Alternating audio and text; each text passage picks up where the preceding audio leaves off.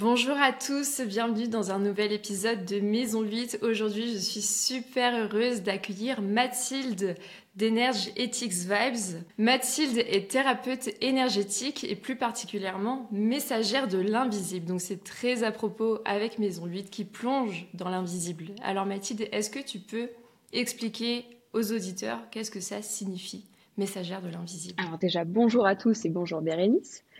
Euh, pour résumer le, terme de messagère de l'invisible, je trouve que c'est un terme qui est approprié pour évoquer le pont qui se fait entre le monde subtil et le monde matériel. Donc que ça passe par euh, la communication animale, mais aussi la communication avec les défunts, le soin énergétique en lui-même ou encore la guidance, je trouve que c'est un terme qui euh, représente vraiment le principe d'être un canal en fait. Hmm, donc c'est médium en fait, messagère dans l'invisible, si on prend avec des mots euh, euh, que tout le monde connaît plus ou moins. Est-ce qu'il y a une différence ou pas? Littéralement parlant, effectivement, ce serait médium. Maintenant, j'ai à cœur tout de même de placer ce terme de messagère de l'invisible pour justement ne pas être réduite à une idée préconçue de la médiumnité. C'est vraiment pour ouvrir les consciences hmm. sur ce qu'est finalement un médium, puisque euh, quand on prend la signification propre du mot, médium, c'est le milieu. Donc effectivement, je suis au milieu entre les différents mondes.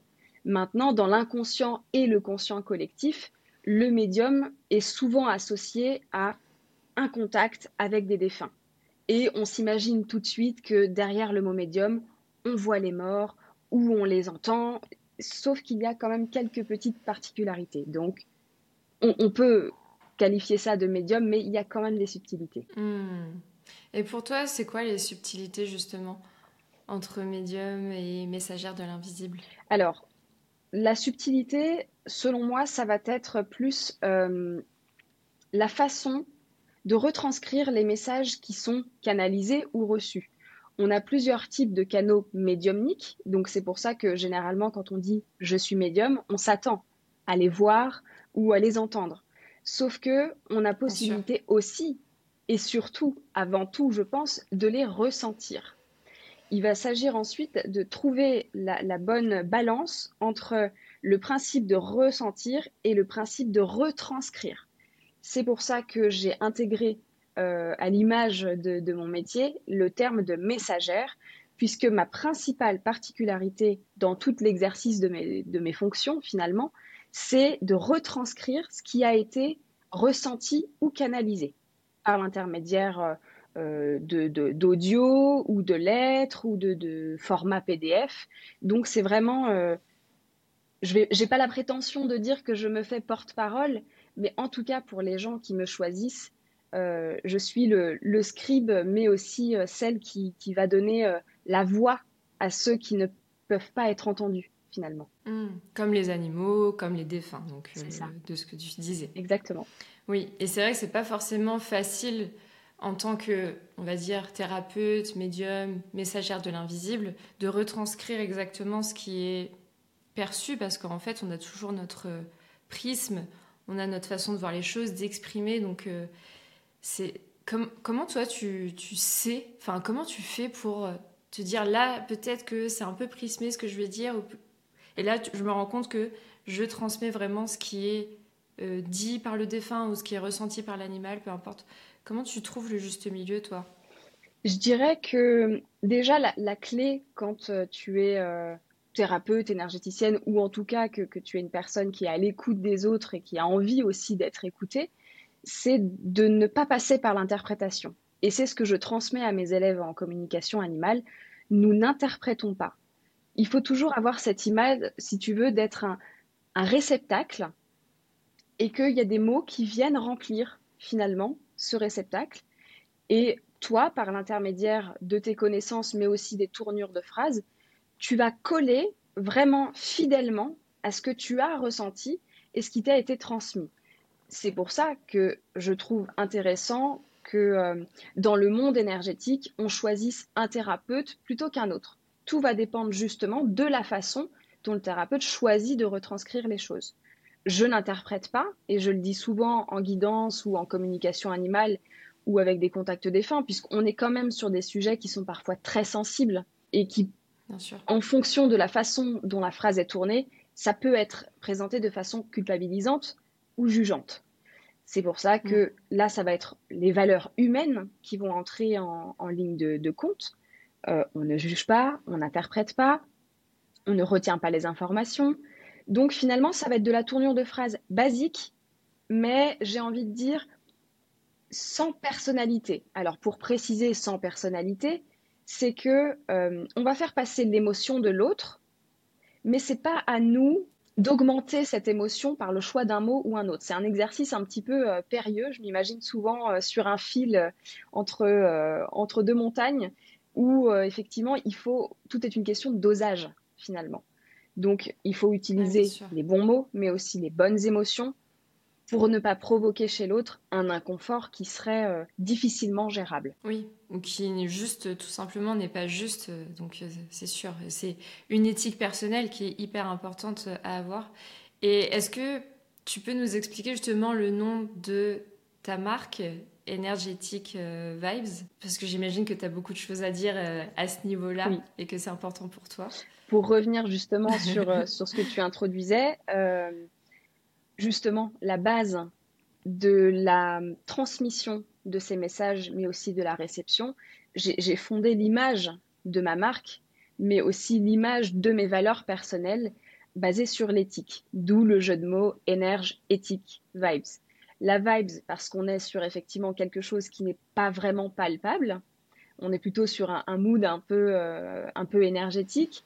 Euh, l'éthique, c'est justement pour véhiculer cette image de non-jugement, d'expérience plutôt que consultation pure et dure, mais aussi l'échange qu'il y a mhm. entre les deux personnes. Je constate qu'aujourd'hui, euh, au niveau des, pratiques spirituelles, il y a de plus en plus de dérives, et pour en avoir fait les frais, moi personnellement, je me suis promis que jamais je, je n'aurais à cœur d'infliger ça à quelqu'un qui, à un moment donné, fait appel à mes services. Donc l'éthique est basée au cœur de, toute ma pratique. Si je, si je ne devais retenir qu'un seul mot du, nom de ma marque, ce serait éthique. J'enlèverais énergie et vibes, je garderais que éthique. C'est vraiment ma marque de fabrique. Donc pour toi, l'éthique, ça se traduit par le fait de retranscrire avec le plus de, vérité possible ce qui est perçu, enfin ce que, ce que tu ressens à tes consultants et est-ce que ça, voilà, ça passe par quelque chose d'autre, de, je sais pas, dire toujours euh, la vérité? Tu peux nous expliquer un peu plus ce que tu entends par là, par éthique?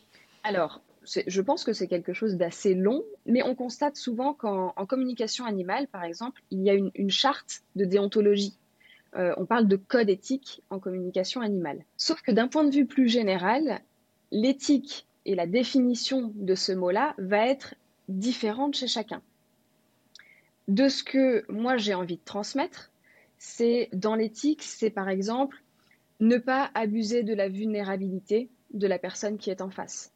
Généralement, quand on demande une consultation, c'est que quelque part, on a besoin d'aide. Pourquoi je mets des guillemets? Je mhm. n'aide pas les gens. Je les accompagne sur le moment qu'ils ont choisi.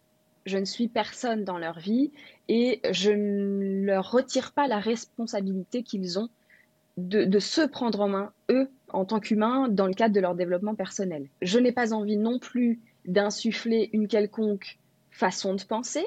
Je n'ai pas non plus envie de parler de religion. Je n'ai pas non plus envie d'aller finalement sur des sujets qui insuffleraient une façon de penser ou une façon de se comporter. Non, on peut aussi, avec éthique, justement, euh, parler de notre pratique, mais poser des limites finalement. Pour moi, l'éthique, c'est vraiment poser des limites. J'ai pu constater que personnellement, lorsque j'ai rencontré quelqu'un qui, de son côté, n'avait pas posé les limites, moi étant vulnérable à cette période-là, euh, c'est juste quelque chose de très explosif et de très destructeur. Donc comment peut-on se prétendre mmh. thérapeute lorsqu'on participe quelque part, que ce soit conscient ou inconscient Pour moi, c'est la même chose, qu'on participe finalement à la destruction de l'autre la destruction mentale, ou qui peut être mhm. parfois physique. Mais l'éthique, c'est vraiment euh, ne, pas mettre d'ego dans, dans, ce qui est transmis ou dans ce qui est reçu, ne pas avoir euh, d'intention cachée ou, ou mal intentionnée. C'est vraiment quelque chose pour moi qui doit être lisse et lisible même entre les petites lignes. En tant qu'ancienne assureur, je, me trouve légitime de pouvoir euh, utiliser cette expression. et, est-ce que tu dirais que justement cette expérience traumatisante que tu as vécue avec un thérapeute qui a usé justement de, ton, de ta vulnérabilité, c'est de là que tu as eu envie de créer cette entreprise? Comment, en termes de chronologie, comment ça s'est passé tout ça? Disons Quel a été le cheminement intérieur? Au moment où euh, j'ai rencontré cette personne, dans le cadre d'une formation bien précise euh, basée sur l'énergétique, cette personne ne faisait pas proprement parler de la formation sur le papier. Avec les échanges que nous avons eus et l'expérience malheureuse que j'ai pu avoir, je me suis dit, on est, toujours, quand on est vulnérable, en fait, on, est toujours un petit peu, encore une fois, sur un entre-deux, puisqu'on ne sait pas vraiment comment se positionner. Et c'est là que, justement, le gourou, si on peut l'appeler comme ça, va saisir sa chance. Il voit l'opportunité de pouvoir t'induire des choses que peut-être naturellement tu n'aurais pas faites. Donc, dans un cadre de spiritualité, on te, on te fait croire, sous couvert de la spiritualité, que justement, c'est OK. je trouve ça particulièrement abject. Et je me suis posé la question, est-ce que je donne ma voix à la justice concernant ce que j'ai vécu? Est-ce que je parle ou est-ce que je me tais? Les choses ont fait que, pour mon histoire, et c'est seulement mon histoire personnelle, aujourd'hui j'incite les gens à dénoncer tout ça. Et d'ailleurs sur Insta, il y a énormément de personnes qui, ont créé des comptes pour libérer la parole. Je pense à euh, Coup de grâce par exemple. Je me suis posé la question, est-ce que je parle ou est-ce que je me tais à jamais finalement? Et dans un premier temps, j'ai décidé de mm. me taire, mais mon corps n'a absolument pas supporté le fait d'être, euh, de finalement continuer dans, cette toxicité euh, qui, pour moi, m'embrigadait. Donc, je me suis dit, j'ai envie maintenant de m'adresser aux gens avec une transparence telle que si un jour j'ai une mauvaise intention, les gens que j'ai en face de moi, qu'ils soient vulnérables ou pas, ils la verront. Donc j'ai commencé à, réfléchir hmm. sur comment je pouvais euh, retranscrire ça dans, la création de mon entreprise. Et je me suis dit finalement, plutôt que de te ressasser sans cesse euh, ce qui s'est produit avec cette personne, préviens avant que ça arrive. Donc lorsque j'ai des consultants, je, je, fais toujours un petit laïus avant de commencer une guidance, par exemple, en leur disant je rappelle que je ne détiens pas la stricte vérité dans la guidance, que dans tous les cas, vous avez votre libre arbitre, que vous choisissez en conscience les choses que vous avez envie de vivre, etc. Donc, ça, je trouve que ça positionne l'humain, finalement, que j'ai en face de moi, dans un cadre sécuritaire. Et je me rends compte que euh, depuis mmh. que euh, j'ai mis en place euh, cette, cette façon de travailler, et je constate, ce qui est génial, c'est qu'il y a énormément de thérapeutes qui commencent à prendre ce sens-là. Je constate que ça a été ma propre guérison personnelle, finalement. Donc toi, c'est pas passé par la parole le fait de te battre contre cette personne qui t'a traumatisé, mais c'est d'avoir euh, un autre, euh, un autre combat et le fait d'incarner justement cette, cette personne que tu aurais aimé avoir à l'époque où tu étais vulnérable. C'est ça. Comment, comment finalement, transmuter mm quelque chose d'absolument abject, comment le rendre euh, joli et surtout donc passer par le processus de guérison qui m'était personnel et qui m'est encore tous les jours un peu personnel, hein, parce que euh, c'est intéressant toujours de, prendre du recul sur ce qu'on a vécu, mais surtout comment me mettre au service des autres pour que ça ne leur arrive pas finalement? Donc c'est peut-être quelque chose euh, d'égotique, si, si, on veut l'entendre ainsi, mais pour moi c'est pas c'est pas négatif. Donc, euh, placer hmm. ma pratique au, centre de l'éthique, ça m'a permis une guérison personnelle, mais aussi d'être toujours vigilante sur la façon dont je m'adresse aux autres. Et ça m'a aidé sur énormément de points. J'ai compris que les mots avaient euh, des conséquences au-delà des, actes et qu'il il suffit d'un mot prononcé de travers pour qu'en face, on, puisse détruire énormément de choses. Et donc, c'est ce pourquoi je lutte aujourd'hui. Oui, parce qu'en tant que thérapeute, on a un certain, entre guillemets, pouvoir, parce que euh, justement, des personnes qui nous prennent pour des... Enfin, comment dire Comment dire ça avec tact? Qui nous prennent pour des experts, mais des fois qui nous mettent un peu sur un piédestal. Donc, évidemment, on est des experts de notre domaine, mais qui, peut-être, qui, qui pensent trop qu'on a une vie extraordinaire, qu'on est des des personnes extraordinaires et donc vont prendre pour du cash tout ce qu'on dit. Mhm. Et, et, ça, c'est assez dangereux parce que on est, peu importe qui nous sommes, on est comme tout le monde en fait. On va aux toilettes, oui. pareil. on a tous euh, notre colère, nos ressentiments. Euh, enfin, on n'a on a rien de mieux. Personne n'est en dessous, personne n'est au-dessus. Et c'est ça qui est peut-être difficile à comprendre pour certaines personnes qui sont justement dans cette découverte aussi de la spiritualité et qui se disent mais attends mais moi je viens juste de découvrir la spiritualité l'énergétique et il y a cette personne oh, elle est extraordinaire elle est là où je veux aller. Elle est énergéticienne médium euh, elle fait des formations. C'est waouh ça doit être un demi-dieu en fait. Mais c'est ça c'est que c'est justement sur ça que c'est hyper important de faire gaffe oui. On, a tendance à déjà il faut comprendre que euh, effectivement euh, thérapeute c'est pour ça que je, mets en premier messagère de l'invisible, pour justement rappeler qu'on est sur la même ligne, euh, on, est sur une, euh, une ligne directrice qui est finalement horizontale. Moi, je ne fonctionne pas à la verticale. Je ne suis pas là ou je ne suis pas là, peu importe. Je me place au même rang que mes consultants. Pourquoi? Parce que j'ai choisi de faire ce métier-là en fonction de mes expériences de vie, en fonction de ce que j'ai envie de donner aux autres, mais les autres aussi m'apprennent. Moi, quand je suis en consultation avec euh, les consultants, je suis face à des humains.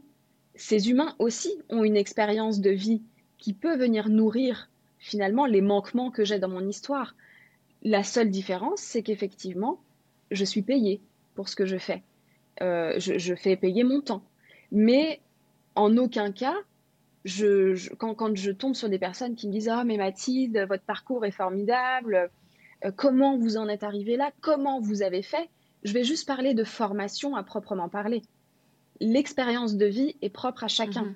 Il y en a qui ont besoin de passer par des expériences malheureuses pour la transmuter vers quelque chose de, de plus joli. Il y en a qui n'ont pas besoin de passer par ces souffrances pour devenir quelqu'un de meilleur. C'est vraiment propre à chacun. Au même titre que euh, certains diront oh ben moi, depuis que je suis petit, euh, je vois les défunts, donc euh, j'ai décidé de me mettre au service des autres.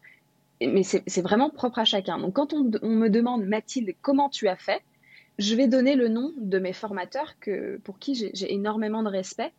Mais je ne peux pas. Je, suis consciente que parfois. Résumer ta vie en 5 secondes. je suis consciente que parfois j'inspire mais il faut que ça reste au statut d'inspiration. Je n'ai pas envie de tomber dans l'admiration. Parce que c'est là justement que la mmh. personne en face perd totalement son discernement.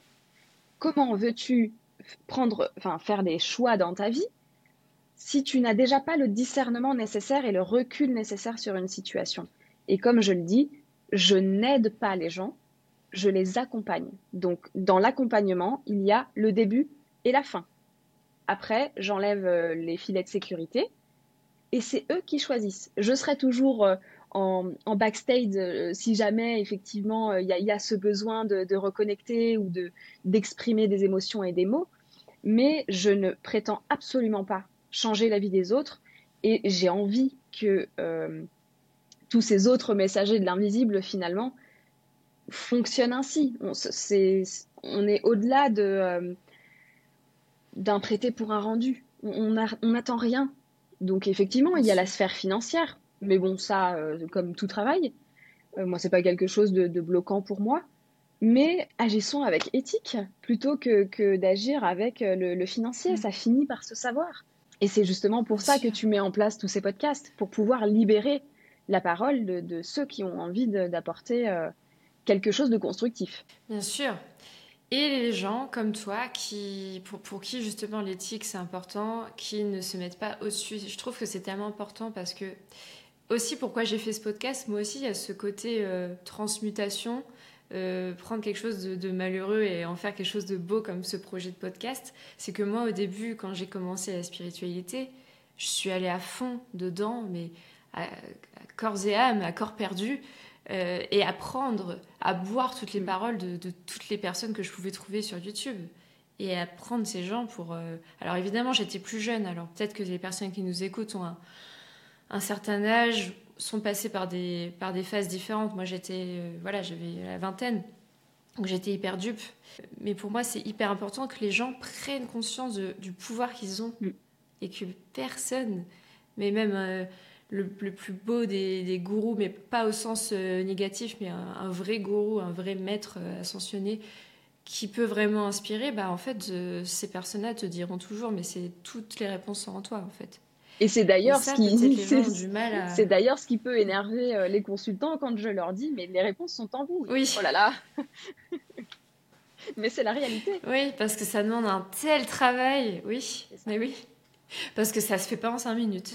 C'est pas en payant une consultation 150 euh, ou 500 euros que tu vas avoir une meilleure réponse en fait. C'est tout dépend de toi. Et puis je dirais que c'est aussi, euh, euh, c'est aussi une affaire de personne. Donc, quand, quand je vois que c'est un peu la course, moi j'appelle ça la course au thérapeute sur les réseaux, tous les jours, il y a des nouveaux thérapeutes qui, qui pop de partout et c'est très bien. Il y, a, on est énormément sur Terre, j'aurais pas le chiffre exact, mais euh, il y en a pour tout le monde. Donc, euh, je trouve que c'est avant tout une histoire de rencontre et une histoire de, de feeling humain. La personne qui sera bonne pour moi ne sera pas forcément bonne pour une autre. L'essentiel, c'est de trouver des valeurs communes dans l'exercice de, ces fonctions. Si déjà tu as l'éthique qui est placée au centre euh, de, la consultation, je dirais que tu as au moins 50% du travail qui est fait. Ensuite, c'est qu'une histoire d'expertise, de, vision de, des choses et de, feeling aussi. Et des fois, c'est même pas, euh, enfin, quand tu parles d'expertise, des fois, c'est même pas avec euh, justement des outils extraordinaires, révolutionnaires que, que tu peux aider les gens à aller mieux, mais c'est juste, des fois, juste la qualité d'écoute qui fait que tu permets à la personne de prendre conscience de tellement de choses. Et c'est magnifique, je trouve, mm. à chaque fois. Complètement. Alors, je sais pas si ça sort un peu du sujet peut-être, mais euh, au niveau des, des, animaux, parce que là, tu as beaucoup parlé des, des, humains, enfin, comment tu accompagnes l'humain. Comment ça se passe quand tu fais du travail avec des animaux à ce niveau-là Et comment tu remets aussi justement l'éthique au centre de, de cette communication animale, de tout ce travail que tu fais euh, thérapeutique? Alors, comme je l'évoquais tout à l'heure, dans la communication animale, lorsqu'on est euh, bien formé, on, nous apprend qu'effectivement, il y a un code, un code éthique sur la posture du thérapeute vis-à-vis de l'animal, mais aussi vis-à-vis du gardien. On ne parlera pas de propriétaire de chien ou de chat ou peu importe, on parle de gardien. Donc déjà, ça donne un premier aperçu sur la, notion d'égalité entre euh, l'animal et mm. l'humain. On n'est pas sur la supériorité de dire je suis propriétaire de cet animal. Administrativement parlant, oui, effectivement, on est responsable, mais au niveau énergétique, on est vraiment sur le même pied d'égalité. Et encore, des fois, j'ai tendance à dire que les animaux ont beaucoup plus à nous apprendre que nous. Et en tant que... Oui, c'est clair. Oui. Et en tant que, communicante animalière, euh, eh bien finalement, c'est pas tant l'animal que je gère, c'est plutôt l'humain, le gardien qui y est associé. Pourquoi? Parce que euh, l'animal n'a pas nécessairement la notion euh, de faire du mal à l'autre, de rendre quelqu'un jaloux, de détruire. On n'est pas sur quelque chose de négatif. Donc, quand on va s'adresser à un animal, déjà, on ne l'accuse de rien. Quand j'ai des, consultants qui me disent Oui, euh, est-ce que tu peux dire à mon animal qu'il arrête de faire ses besoins sur mon canapé? Ça me gêne. Alors, ok, effectivement, je, en tant que, gardienne de, quatre chiens, je peux comprendre ce que c'est, mais qu'est-ce qui se passe derrière ce mal-être finalement? Donc, moi, je ne vais pas reprendre le gardien en disant ah non, il ne faut pas accuser votre chien ou votre animal. Je vais adapter mon discours euh, de façon à le présenter correctement vers l'animal pour lui donner la place nécessaire et l'envie de s'exprimer sur quelque chose qui sans doute le pèse. Donc tout ça est transparent, encore une fois, on revient sur la notion d'éthique, puisque dans mes comptes rendus de communication animale, on voit que j'ai reformulé la question, ou en tout cas dans la façon dont c'est présenté euh, au niveau de, la retranscription, on voit que c'est pas de l'accusation et on voit pas qu'on est dans mhm. un rapport de force. Donc je vais plutôt orienter les mots toujours sur la même idée. Si on prend la problématique comme, comme cité dans l'exemple, euh, pourquoi euh, tu fais euh, tes besoins sur le canapé, c'est encore un peu accusateur. Donc moi, quand je connecte avec l'animal, je vais plutôt présenter la chose. Qu'est-ce que tu as envie d'exprimer? Au travers le fait que tu fasses tes besoins sur le canapé. Et donc là, l'animal se sent un petit peu plus euh, écouté, un petit peu plus pris en considération. Il ne culpabilise pas parce qu'il y a des animaux qui sont extrêmement sensibles aux énergies de leur gardien et qui se calquent vraiment dessus. Mmh. Donc dès lors qu'ils entendent que le gardien est dans une position négative ou gênante, l'animal peut se refermer et là, lui, se mettre tout seul en position d'infériorité. Et donc, ça peut créer justement des peurs d'abandon, euh, des peurs d'insuffisance, le sentiment euh, d'être nul, le manque de confiance en soi. Donc, c'est pour ça que je disais que les mots ont vraiment leur importance. Donc, par rapport à la communication animale, justement, je vais venir auprès de l'animal reformuler la phrase de façon à, créer finalement un espace commun de liberté d'expression sans jugement et avec respect du code éthique animal. Ça ne doit pas être évident parce que c'est vrai que la réaction euh, première euh, quand on a un animal qui fait ses besoins sur euh, le tapis tout neuf que tu viens d'acheter, c'est de péter un câble. Mais moi la première, hein. la, réaction, mais oui, la réaction normale des gens, même ceux qui sont pas dans l'énergétique et qui voilà qui connaissent pas toutes ces pratiques, mm. Bah, c'est juste, tu mets le, tu prends l'animal, tu l'engueules, tu lui mets le nez dans le caca, tu fais, limite, euh, enfin, j'espère que les gens ont arrêté de faire ça, mais limite, tu vas lui taper dessus, quoi. C'est ça. Enfin. Mais c'est pour ça justement que. Et c'est hyper violent. Bah voilà. Et c'est justement toute la beauté de la communication animale, c'est quelque part, c'est de la médiation en fait. Alors la médiation animale, c'est encore mm. un autre métier. Hein. Là, je, je, me concentre uniquement sur la définition euh, littérale du sens euh, médiateur. C'est être entre les deux et trouver finalement un terrain commun à l'entente euh, entre euh, un animal qui a besoin de s'exprimer, il ne peut pas parler. Donc il va s'exprimer avec des actions. Et nous, en tant qu'humains, les actions aussi ont des conséquences. Donc l'objectif, ça va être, bien évidemment, on peut être énervé, hein, c'est normal, hein, euh, il ne faut pas non plus être passif devant ça, mais c'est finalement mm. une, une, façon c'est l'animal en fait qui va chercher à dire j'ai quelque chose à te transmettre. Écoute-moi. Et comme tu ne m'entends pas, mm. alors regarde-moi. C'est justement là que je vais devoir faire la médiation entre les deux. Mais alors des fois, c'est un pugilat familial. Hein. Des fois, c'est... Euh, on, pense que les animaux ont toujours euh, ce, sens un peu paillette. Ah oui, je suis un petit animal, trop mignon. Mais pas du tout. Combien de fois je me suis fait mais pourrir en communication animale parce que je ne m'adressais pas à l'animal avec euh, des termes euh, proches de la royauté. Hein, je ne citerai personne euh, pour la confidentialité. Ah ouais chez, les chats, généralement... Je suis sûre que c'était un chat. chez les chats, généralement, ils sont outrés qu'on s'adresse à eux ou alors qu'on les compare aux chiens de la famille, quoi. C'est... non, on n'est pas sur... Il y, y, a vraiment la notion de, de hiérarchie aussi chez les animaux et surtout dans certaines races. Je pense aux Bengales, par exemple, qui eux euh, ont quand même un, un ego euh, assez gonflé, quoi. Surdimensionné. Oui, voilà. ah ouais, c'est drôle. Moi, je pense au Maine Coon aussi. C'est les chats hyper grands. Là. Alors, oui. Ah bah, Vous un petit peu comme ça. Je sais pas si tu en as eu. Euh. Hier, justement, j'ai eu une communication animale avec un Maine Coon. Et euh, sans rentrer dans les détails de la consultation pour des, pour des raisons de confidentialité, bien évidemment, mais euh, au tout début, le Maine Coon était, euh, franchement, il, était, il était ignoble. Hein. Il, me parlait, mais comme si j'étais le, sous-fifre. Hein. Oui, mais ah merci de t'adresser à moi.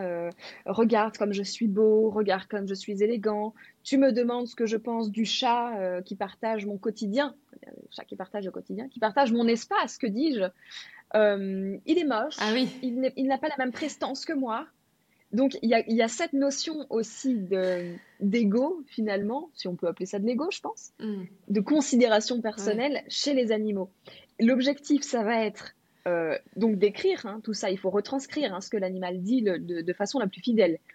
Donc tu sais qu'à un moment donné, le gardien va lire que son chat a un ego surdimensionné.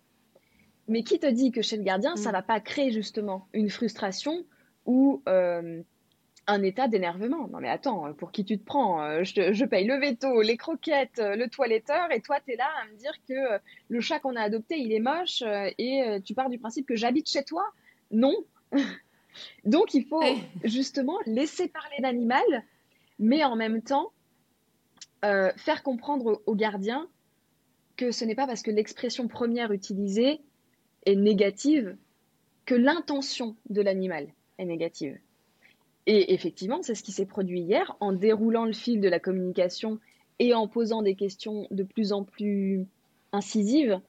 Au final, on s'est rendu compte que le chat en question était immensément triste et qu'il n'avait pas fait le deuil d'un animal euh, précédent au foyer et que du coup, l'animal aujourd'hui, le, nouvel animal qui venait partager son environnement, n'était absolument pas le reflet de, de, son ancien compagnon qui lui hmm. manquait. Donc euh, on n'est pas sur quelque chose de négatif, oh. mais il s'exprime différemment en fonction. J'ai remarqué qu'il y a quand même des critères de race. Un golden euh, ne, ne s'exprime pas de la même façon euh, qu'un Jack Russell, par exemple. Ah c'est dingue. C'est passionnant, je trouve. Moi qui adore les animaux, j'ai envie de tout savoir. J'ai envie de te poser un million de questions. Mais... L'épisode pourrait, durer, pourrait, pourrait durer des heures.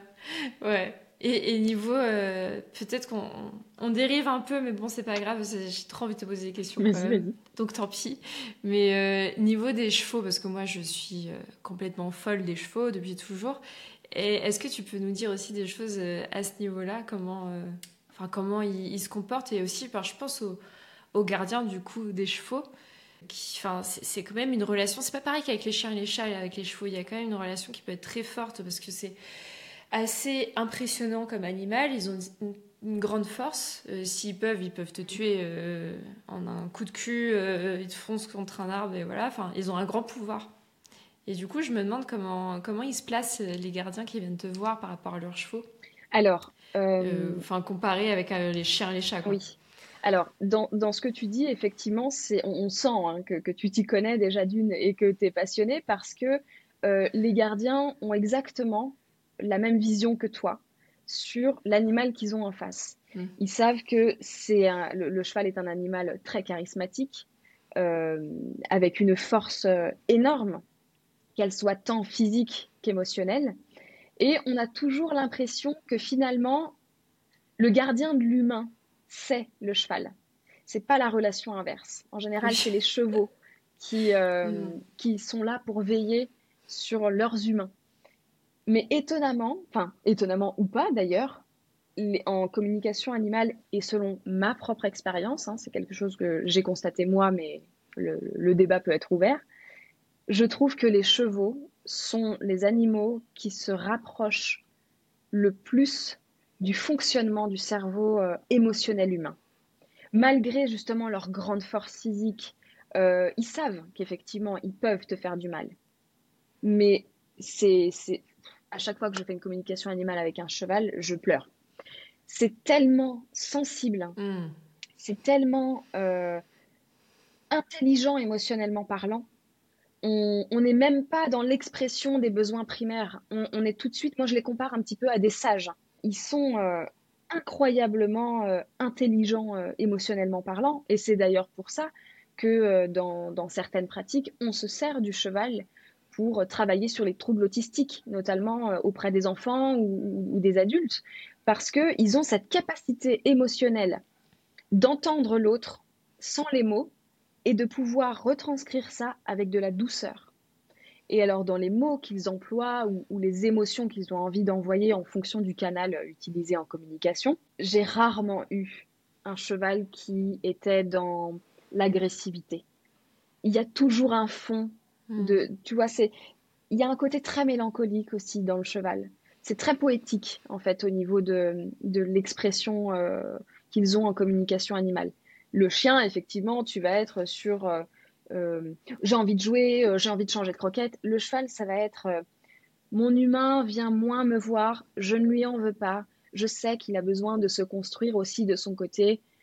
J'attends patiemment qu'il aille à son rythme pour qu'on puisse partager quelque chose ensemble. Tu vois, on est, on est presque sur de la prose, tu vois, c'est très poétique. Ouais. Ça m'étonne pas, c'est tellement majestueux les chevaux. Et, enfin... et puis surtout, tu peux pas mentir. Je veux dire, quand tu ressens une émotion, par exemple le chien, tu es en colère, tu arrives, il te fait la fête et il est trop content de te voir et tu vois, il est tout le temps heureux, enfin souvent. Le cheval, c'est si tu fais la gueule, bah, il te fait la gueule. C'est un miroir direct. Et ça, c'est incroyable parce que tu peux pas mentir avec tes émotions quand tu es face à ces 500 kilos. Enfin, c'est. C'est assez impressionnant. Mais c'est souvent effectivement ce que, que je retrouve dans les consultations. Il y a des problématiques avec, euh, avec le cheval. Et en général, c'est des problématiques, en général, hein, c'est des problématiques qui font effet miroir. Et euh, je sais que la dernière mhm. fois, c'était un cheval euh, qui, dans la carrière, avait un souci de positionnement. Euh, et quand on s'intéresse du côté humain, on se rend compte qu'il y a aussi une problématique de positionnement vis-à-vis de, d'X ou Y chose. Mais c'est vraiment, il y a vraiment un effet miroir. Les, chevaux, quand il y a des problèmes digestifs, on se rend compte que chez l'humain aussi, il y a une problématique digestive. C'est juste incroyable. Ça c'est fou. Et est-ce que tu dirais que les chevaux sont comme nous Enfin, par exemple, les êtres humains, je sais pas, il euh, y a un truc qui passe pas dans notre vie, on n'arrive pas à digérer une information que euh, quelqu'un a fait ci, et du coup, bah, on va avoir envie de vomir. Tu vois, le corps nous parle comme ça. Euh, je sais pas, on va être hyper anxieux, on va avoir un manque de confiance en soi, euh, ça va se loger dans les épaules mhm. ou, au niveau de la tête. Tu vois ce que je veux dire? Que quand on a un problème émotionnel, ça se déclenche dans le corps. Est-ce que tu dirais que les chevaux, ils ont ça aussi, à l'image des humains? Pas que les chevaux. Majoritairement, oui, effectivement, les chevaux, ça va, se, ça va surtout se centraliser sur des côtés un peu, des centres un peu névralgiques, euh, ou des fourbures, des choses comme ça, qui vont tout de suite paralyser, en fait, et qui vont empêcher d'avancer. Donc, ça va être généralement les, les, postérieurs ou, les antérieurs. Mais sur mhm. les autres euh, espèces animales également. Un petit peu moins, effectivement, logique hein, sur l'animal sauvage, puisqu'il n'y a pas ce contact et cette proximité avec l'humain.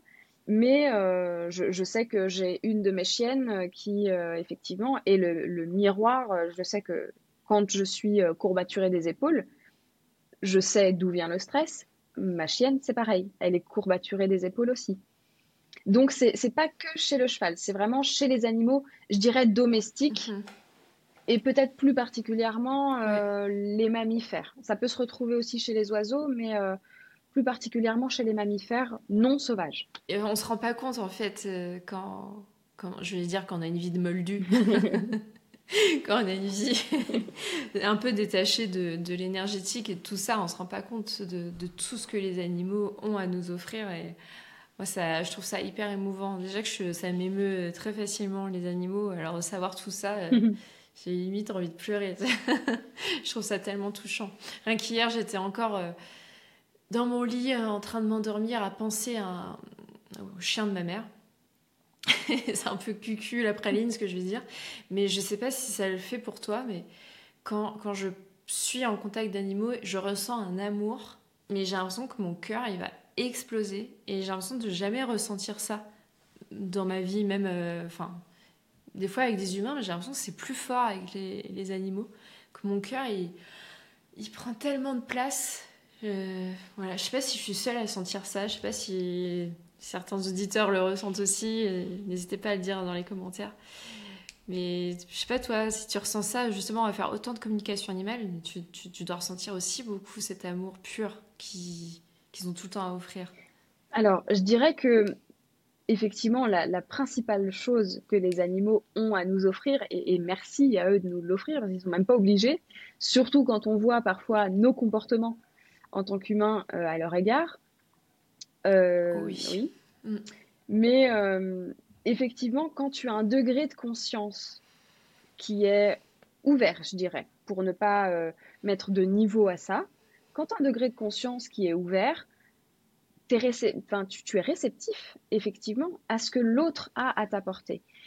Et étant donné que l'animal n'a absolument aucune mauvaise intention, alors, il y a des cas qui sont particuliers, hein, mais même chez les animaux dits réactifs, généralement, derrière, c'est parce qu'il y a un traumatisme, pour la plupart humain. Mm. ça, c'est encore un autre, un autre sujet.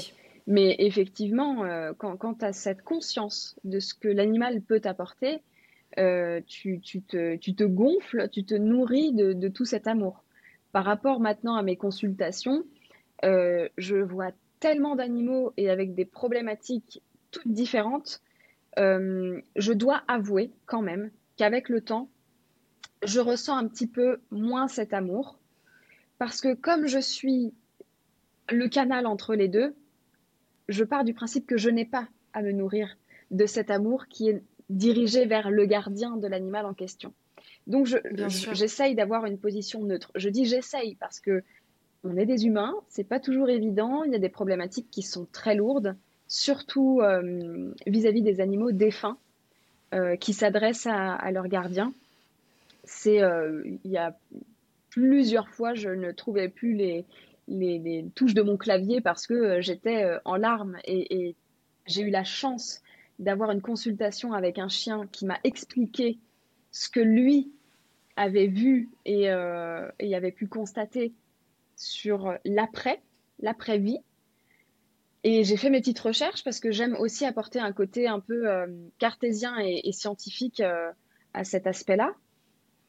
Et dans certains ouvrages de, personnes que moi j'estime être quand même assez calées, on retrouve exactement les mêmes informations. Donc, hmm. c'est vraiment par rapport à l'éthique, moi, je me nourris pas de l'amour, mais en vrai, je, pourrais, parce qu'il n'y a pas de mauvaises intentions. Mais c'est juste que euh, j'ai envie que le gardien euh, prenne tout pour lui, quoi. Et tout. Oui. ouais. Oui, je comprends. Ah oui, je me rendais pas compte aussi que ça, ça faisait partie de la déontologie de, de la communication animale, de d'avoir ce recul-là euh, avec les animaux, c'est fou. Et euh, est-ce que tu veux bien nous partager justement ce que tu as pu découvrir? Comme, euh, enfin, comme qu'est-ce qui se passe en fait après la mort de l'animal Oui. Et justement ce que tu as recoupé avec d'autres personnes que, que, tu, que tu respectes? Alors, dans... Alors encore une fois, hein, c'est une expérience qui m'est propre. Ça ne définit en aucun cas une stricte vérité c'est juste euh, que voilà, j'ai recoupé ce qu'on m'a transmis avec ce que j'ai pu trouver dans certains, dans certains ouvrages. Euh, le chien en question m'expliquait que euh, donc là, faut appuyer sur le bouton ouverture d'esprit. Hein, ok, c'est très. Merci de prévenir. Oui, ça, peut, ça, peut un peu chambouler toutes les croyances. Hein. Donc, on fait preuve de discernement. Trigger warning. C'est ça. On fait preuve de discernement, très chers auditeurs. Euh, le chien explique que euh, après, euh, après la, fin de l'enveloppe charnelle, donc la mort corporelle, voilà, moi je l'appelle comme ça, il va dans un espèce de d'endroit qu'il faut imaginer un petit peu. Il faut beaucoup l'imaginer hein, puisqu'on ne l'a pas vraiment vu de nos yeux et on l'a pas expérimenté, donc c'est très imagé. Il faut imaginer qu'on est à l'accueil d'une clinique. Allez, pour le kiff, on va dire clinique privée. t'as, le, euh, on n'est pas, pas aux urgences quand même. Il y a, pas, euh, voilà, c'est quand même organisé. Mm. T'as euh, le, l'accueil avec derrière des humains désincarnés, donc on va plutôt parler d'âmes, qui sont à la réception. Et de l'autre côté de l'accueil, c'est là où, sont les âmes, que ce soit les chiens, les humains, tout le monde est un petit peu mélangé. Et c'est comme si tu prenais un ticket à la sécurité sociale, tu attends ton tour. Et les personnes, on va, les appeler les, infirmières, les infirmières de, l'univers, hein, parce que je ne veux pas mettre de notion de paradis ou d'enfer. Les infirmières de l'univers, à un moment donné, s'approchent de l'âme en question, donc on va rester concentré sur euh, le chien pour ne pas s'éloigner. Sauf que là, le chien expliquait que euh, son temps d'attente était anormalement long et qu'il n'avait pas pu, comme on dit euh, dans le jargon, passer de l'autre côté. Donc finalement, il n'y avait pas ce repos éternel, cette paix. Euh, alors je, lui demande en communication animale, ben, pourquoi? Comment, comment tu expliques euh, le fait qu'il y a une attente, selon toi, anormalement longue? Et il m'explique que son gardien ne le laisse pas partir. Tant il a du mal à faire son mmh. deuil et tant il est triste de sa disparition physique, le, chien a du mal finalement à, passer de l'autre côté parce qu'il y a ce sentiment de culpabilité de, laisser son gardien euh, se débrouiller seul finalement. Donc, en tant que messagère de l'invisible, j'ai dû prévenir le gardien. Je, n'ai pas demandé au gardien de faire son deuil, j'ai prévenu en disant voilà ce qui se passe. On fait état de la situation de façon factuelle, si je puis dire. Le gardien forcément très touché par la situation de son animal, me dit ah mais non non mais c'est bon il faut le laisser partir. J'ai le sentiment de le retenir finalement et de pas lui accorder le, le repos éternel alors que c'est un chien qui a été adopté en association qui a, qui a, subi des choses horribles. Non non on y va on le laisse partir on y va. Donc là je travaille un petit peu au niveau humain pour vraiment cadrer la consultation. On a quand même affaire à quelqu'un qui est en proie de fortes émotions. Donc c'est important de ne pas dire euh, la consultation est mhm. finie, euh, merci, au revoir. Il y a quand même ce suivi. Donc euh, je lui explique les choses, voilà. Et je m'adresse au chien en lui disant De ce que ton gardien me dit, il est prêt pour que tu puisses trouver le, repos éternel. Est-ce que toi, tu es d'accord avec ça? Donc le chien me dit ah bah oui oui ça fait je sais pas combien de temps que j'attends il faut arrêter de nous pleurer. Ça fait six ans. oui c'est ça. même si l'espace-temps finalement n'existe pas là-bas mais pour eux, il y, a quand même ce temps de latence, tu vois. Et euh, il me dit, euh, mhm. voilà, il faut, il faut vraiment euh, que vous ne nous pleuriez pas. On est encore là. Sincèrement, c'est juste que les humains ont du mal à comprendre que c'est l'enveloppe matérielle qui, soi-disant, est porteur d'amour, alors qu'en réalité, non, l'amour n'est pas matériel. Donc pourquoi est-ce que vous mettez la définition de l'amour dans un corps physique? Et, pour les chiens ou les animaux en général, c'est toujours quelque chose de très compliqué à comprendre parce qu'ils sont sur un autre plan de conscience. Hmm. Donc, je prends l'information, je ne réponds pas forcément à ces informations parce que euh, bah, ce, serait un débat sans fin et qu'on ne m'a pas demandé de le faire, toujours en notant fidèlement ce qui a été dit. Et ensuite, euh, donc le chien me dit Ok, c'est bon, je suis prêt à passer. Euh, est-ce que tu peux venir avec moi pour agir en qualité de passeur? D'accord, bon, bah, pas de problème. Je, t'accompagne. Je ne suis pas passeur, je t'accompagne. Et donc là, on passe de l'autre mm. côté de cet accueil. Et il y a une dame habillée tout en bleu euh, qui a un espèce de pins. J'ai pas trop réussi à savoir ce que c'était, mais c'était un peu la marque de fabrique euh, de, des, professionnels de l'univers, tu vois. Et là, derrière l'accueil, il y a plein, plein, plein de couloirs. C'est des couloirs qui sont euh, lumineux. Certains diront blancs, mais je préfère utiliser le lumineux. Et en dessous ces couloirs, c'est vide, il n'y a pas de mur. Tu vois, tu, tu, marches euh, grâce au couloir, mais il n'y a mm. rien en dessous, c'est le néant.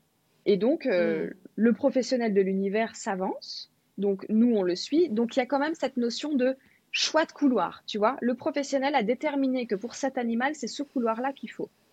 Donc, je les suis. Alors, moi, je suis complètement euh, ahurie. Je me dis, mais ok, d'accord, bon, bref.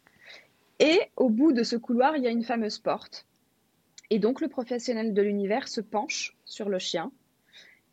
J'ai le sentiment, et là pour le coup c'est mon interprétation, mais il y a, les mains qui, passent au-dessus du chien et qui sont euh, rapprochées de l'endroit qui a causé la mort euh, matérielle. En l'occurrence pour le chien c'était une tumeur. Donc le professionnel de l'univers se place au niveau de la tumeur et commence à gratouiller ou enlever des trucs, je ne sais pas vraiment. Et elle donne un trèfle à quatre feuilles euh, à l'animal. Bon, d'accord, donc je suis là, je me dis, ok, Mathilde, calme ton côté cartésien, pas d'interprétation, tu notes ce que tu, ce qu'on t'envoie, mais tu n'interprètes pas. Donc le pourquoi, je peux même pas y répondre, tu vois. Et hmm. elle ouvre la porte, et là elle dit bon voyage. Donc le chien rentre, moi je ne le suis pas, Déjà d'une parce que je n'y ai pas été invitée et de deux parce que j'ai rien à faire là-bas. Et le chien m'explique euh, derrière chacune des portes se trouve l'endroit qui est propre à chacun. C'est la création de notre propre euh, idéal. Donc, il m'explique que derrière chaque porte, finalement, ce sera jamais la même chose.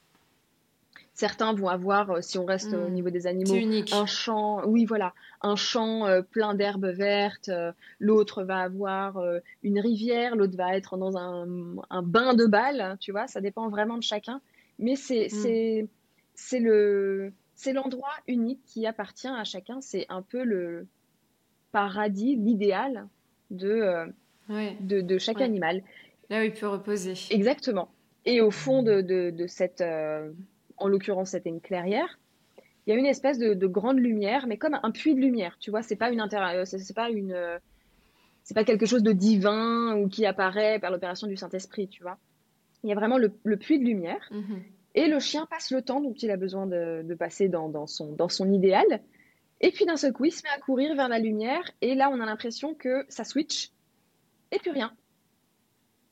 Donc, on peut, là pour le coup, on interprète parce qu'il faut l'expliquer aux auditeurs, mais on peut imaginer que donc l'animal est passé de l'autre côté et qu'il n'est plus dans cette phase de, salle d'attente finalement de, cet hôpital.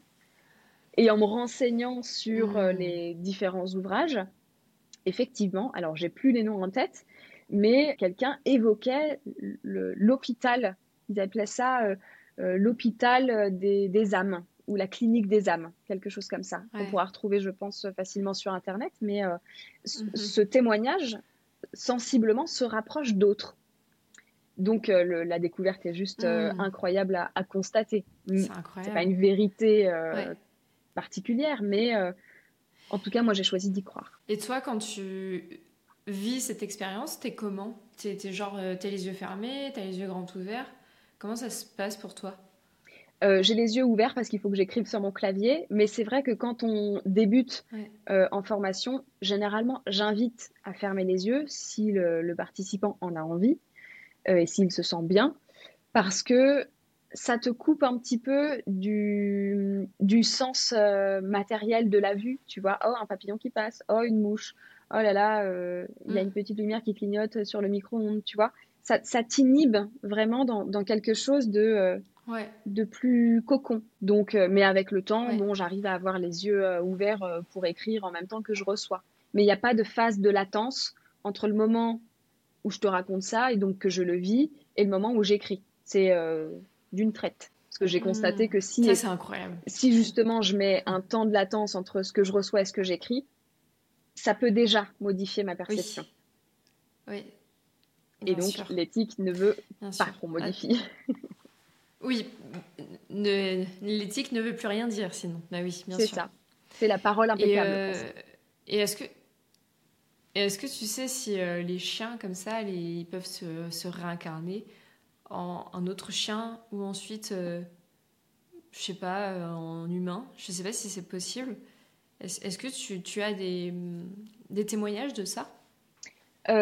Alors, j'ai des témoignages, oui. Maintenant, le sujet est tellement vaste et c'est pas mon c'est pas ma spécialisation donc je ne me risquerai pas à aller trop loin Néanmoins, de ce que je pense moi, et uniquement de ce que je pense moi, euh, j'ai constaté qu'il y a effectivement des, gardiens qui, lorsqu'il y a une disparition soudaine de leur animal de compagnie, euh, en adoptent un autre et retrouvent des similitudes avec euh, l'animal de, compagnie disparu, matériellement parlant. Oh ben j'ai l'impression de voir son regard. Ou alors mhm. euh, c'est étrange euh, je l'ai je l'ai adopté le, un an après le décès de, de mon animal. Mais exactement le, le, même jour à la même date que le décès de mon animal. Est-ce que ce serait une réincarnation? Je, je pense pas honnêtement que ce soit une réincarnation je pense peut-être par contre que l'animal en question qui a disparu envoie un autre animal pour venir penser les mm. blessures du gardien euh, resté sur place et que pour que le gardien ait cette prise de conscience, va envoyer ce qu'on appelle une synchronicité, que ce soit euh, la couleur mm. d'une pupille ou que ce soit un, horaire, une date, euh, un moment bien précis. Je suis pas certaine que ce soit exactement le même animal qui soit réincarné, le sujet de la réincarnation est, juste immense euh, à aborder et je pense qu'on n'a pas toutes les facettes. Donc je dirais que c'est plutôt les croyances de chacun. Donc euh, moi je crois en la mhm. réincarnation.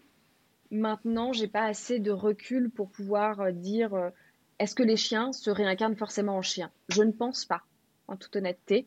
Et je pense pas non plus que les humains se réincarnent forcément en humains.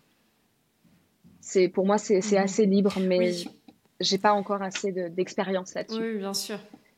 parce que des fois, euh, évidemment, c'est juste des histoires qu'on se raconte. Euh, je, me dis, mais il y a des animaux, tu te dis, mais c'était pas possible, c'était un humain avant. Enfin, Oui. tellement intelligent. C'est ça. Euh, il a des réactions d'humain. Enfin, tu, tu te dis, waouh, c'est complètement dingue. en tout cas, ouais, merci pour ce partage. Je trouvais ça trop euh, hyper touchant, hyper mignon. C'est, ça met beaucoup de, de baume au cœur. Donc, merci beaucoup pour ce partage. Euh, ça fait déjà un petit moment qu'on est en train de, de papoter.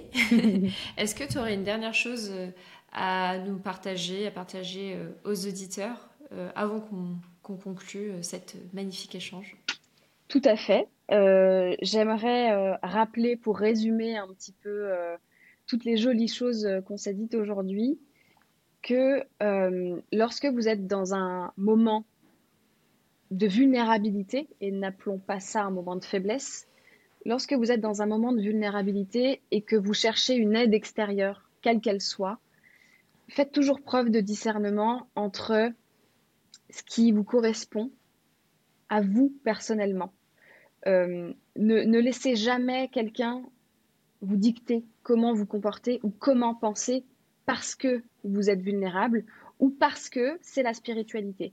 Faites preuve toujours de discernement. Écoutez votre intuition et on a encore plus d'intuition quand on est vulnérable. Si quelque chose vous dit que ce n'est pas la bonne personne ou que cette personne n'a pas le bon comportement, choisissez-vous en fait et ne, ne, laissez pas faire euh, tout ce, cette tentative de, manipulation sous couvert de la spiritualité. On peut ranger énormément derrière ces pratiques euh, déviantes, euh, avec des actes qui peuvent être irrécupérables et irréversibles. Donc, même si vous êtes vulnérable, choisissez-vous, respectez-vous et ne vous ne laissez pas dicter comment la chose doit se passer. Et faites preuve d'éthique, bien évidemment. Bien sûr, bien sûr, toujours. Énergie, éthique, vibes. Ça. Merci pour ce partage et c'est tellement important de le rappeler, Mathilde. Ça devrait être, euh, être, comment dire? En fait, je pense que quand on travaille dans ce métier-là, on devrait tous signer, euh, tu vois, comment dire, une, une, charte. Une charte, ouais. Une charte d'éthique. Enfin, absolument important. Je sais qu'avec l'astrologie, évidemment, ça n'a pas de grande valeur en soi, euh, dans, un sens, euh, euh, c'est pas reconnu par l'État, mais mhm. il y a tout, comme la, comment ça s'appelle, c'est Hippocrate qui avait fait ça. le serment d'Hippocrate avec la. Justement une. Oui, le serment d'Hippocrate, c'est ça, le serment d'Hippocrate pour les médecins. Eh bien, en astrologie, avec mon, mon prof euh, Tristan Balguerie, d'ailleurs, avec qui euh, j'ai fait un épisode sur ce podcast, on a justement toute une liste de choses à respecter, en tant qu'astrologue. Par exemple, pas prédire euh, la mort, les maladies, des trucs comme ça. Mhm. Toutes ces choses-là devraient tellement être plus cadrées. Mais c'est justement, je pense aussi, en ouvrant la parole et le débat là-dessus, que, que ça peut faire un peu, j'espère, progresser les choses, un peu avancer les choses à ce niveau-là. J'espère aussi. Euh, donc voilà, merci beaucoup. Merci à toi. merci beaucoup Mathilde pour, euh, pour cet échange. C'était super cool. N'hésitez pas dans les commentaires à dire ce que vous en pensez. Euh, Mathilde aussi, je mettrai dans la description du podcast comment te retrouver, tes réseaux sociaux, ton site web pour les gens qui seraient intéressés juste de contacter et de connecter avec toi. Et euh, n'hésitez pas à partager l'épisode, évidemment, s'il vous a plu, s'il peut être utile à quelqu'un qui, justement, peut-être est dans un moment de vulnérabilité. Likez l'épisode, vous abonnez pour euh, soutenir cette chaîne. Et euh, sinon, je vous dis à très bientôt. Puis à bientôt Mathilde aussi, peut-être pour un autre épisode. qui sait? Avec plaisir.